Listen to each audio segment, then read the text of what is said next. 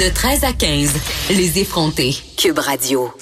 Parlons maintenant de ce programme de hockey adapté qui permet à des jeunes qui vivent avec un trouble du spectre de l'autisme de jouer au hockey dans des équipes spécialement mises sur pied pour eux. Et là, je parle à Vicky Jolicoeur, qui est entraîneuse de l'une de, cette équipe, de l'une de ces équipes-là, évidemment, et qui est dirigeante de hockey adapté à Varennes. Bonjour, Vicky Jolicoeur. Bonjour. Écoutez, euh, premièrement, je trouve que c'est une initiative formidable. Vraiment, bravo. Oui, euh, merci. je veux qu'on commence tout de suite. On brise tout de suite le préjugé, OK? Parce que un préjugé que j'ai, euh, puis que plusieurs personnes ont par rapport euh, au TSA, c'est que les personnes atteintes d'autisme ont de la difficulté à entrer en relation avec les autres et peut-être que dans cette optique-là, c'est impossible pour eux de faire des sports d'équipe. Mais là, vous, vous venez varger, entre guillemets, dans ce préjugé-là à deux pieds, là, à coup de patin. Ben, c'est sûr que si je rentre dans toutes les technicalités, je pourrais pas vous les expliquer au point puis à la virgule. Mais pour ce qui est du trouble du spectre de l'autisme, effectivement, on vache dedans, comme vous dites. Oui, il y en a qui ont des troubles de langage. Oui, il y en a mm. qui ont des troubles à se faire des amis puis à communiquer. Et effectivement, euh, à travers le sport, à travers notre organisme, ils réussissent, eux autres, là, à défaire un peu ces barrières-là. Est-ce que quand vous avez, euh, quand cette idée-là de faire une ligue de hockey euh, adaptée euh, est venue, est-ce que vous avez rencontré des réticences dans le milieu au départ? C'est sûr que tout d'abord, il faut comprendre que quand on décide de, mettre sur pied un projet comme ça, les premiers premiers pionniers, Vilika et Karel, se sont battus. Hmm. C'était la première équipe en 2015. Donc moi, le programme, il roulait déjà depuis un an. Alors, quand j'ai pris le programme et moi, j'ai amené ça à mon association à Varennes, hmm. et c'était facile de m'appuyer sur quelque chose qui fonctionnait bien. Alors, ils savaient que ça fonctionnait, ils savaient, ils aussi qu'il y avait un bon potentiel. Donc, pour moi, euh, l'association était ouverte. C'était comment qu'on installe ça, comment qu'on met ça en place. Oui, puis comment vous l'adaptez, le sport aussi, à cette réalité-là, la réalité du TSA, parce que vous l'avez dit, ça se décline en toutes sortes de façons, là. Exactement. Premièrement, si on regarde un hockey régulier, il y a des pratiques euh, parties la semaine, au nombre de deux, au nombre de trois. Nous, on a simplifié ça une fois par semaine. OK. Pour les enfants, à la même heure, la même date. Donc, ça respecte une routine, c'est important pour eux. Deuxièmement, on a pris tout ça, on a divisé ça en trois groupes, puis on s'est dit, on va offrir un groupe récréatif pour ceux qui commencent.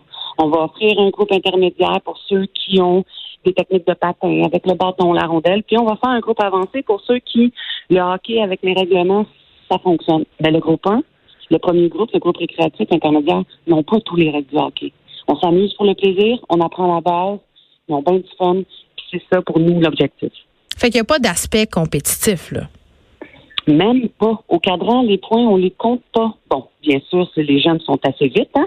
Ils ont quand même un esprit, euh, un esprit combatif, une fierté mais c'est pas ce qu'on démontre. C'est le plaisir d'abord et avant tout. Euh, Madame Jolicoeur, je veux qu'on se parle des parents, OK? Parce que, on le sait, là, dans le hockey amateur, les parents sont très intenses. Ça a défrayé souvent la manchette, les parents qui mhm. peuvent faire preuve de propos violents dans les estrades, qui causent des problèmes. Bref, sont intenses.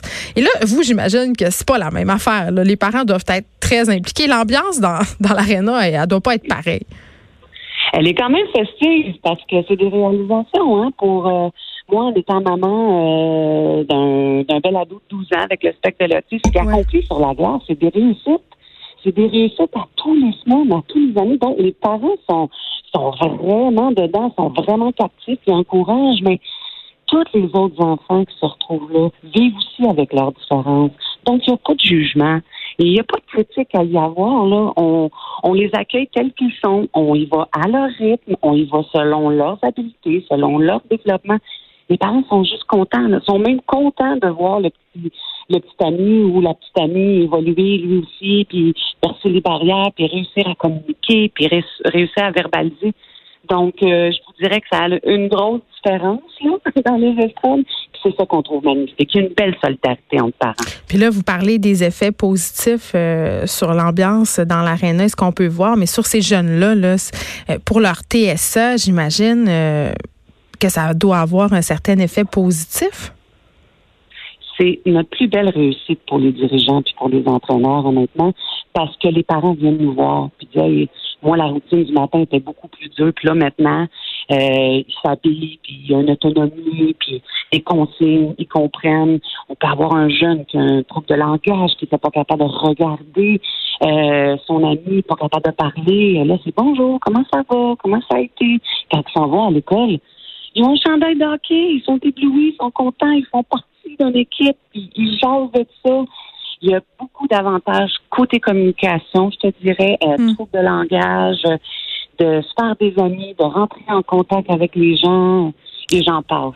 Mais oui, ces jeunes-là, euh, ils sont souvent mis à part, j'imagine, d'avoir l'impression de faire partie de quelque chose. Ça doit quand même être assez positif. Euh, Est-ce que la Ligue est mixte? Bien sûr. Ça, c'est bien. Bien sûr. Parce que je voyais juste Oui, des oui. petites photos de garçons. Je me disais, écoute, sont où les filles là-dedans? Il y en a. Non, non, non, non, ils sont en reste, filles, garçons de 6 à 17 ans, euh, vivant avec le spectre de l'autisme. On a quatre villes, il y a Varennes, il y a Saint-Julie, il y a Chambly, il y a Saint-Jean. Euh, pour le moment, c'est ça, puis ça continue à, à s'agrandir. Hockey Québec euh, a reconnu le hockey adapté comme l'une de ses divisions en septembre 2019. C'est quand même une excellente nouvelle. Tu sais, au même titre que puis oui Bantam. Donc vraiment, euh, ça fait partie de la ligne. On jase, là, Madame Jolica, on rêve un peu.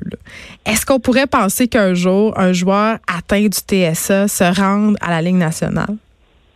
Ben, écoutez, ce que je peux vous dire, deux belles victoires de cas vécus, deux enfants qui ont euh, évolué au sein du programme d'hockey adapté qui sont maintenant au hockey mineur régulier.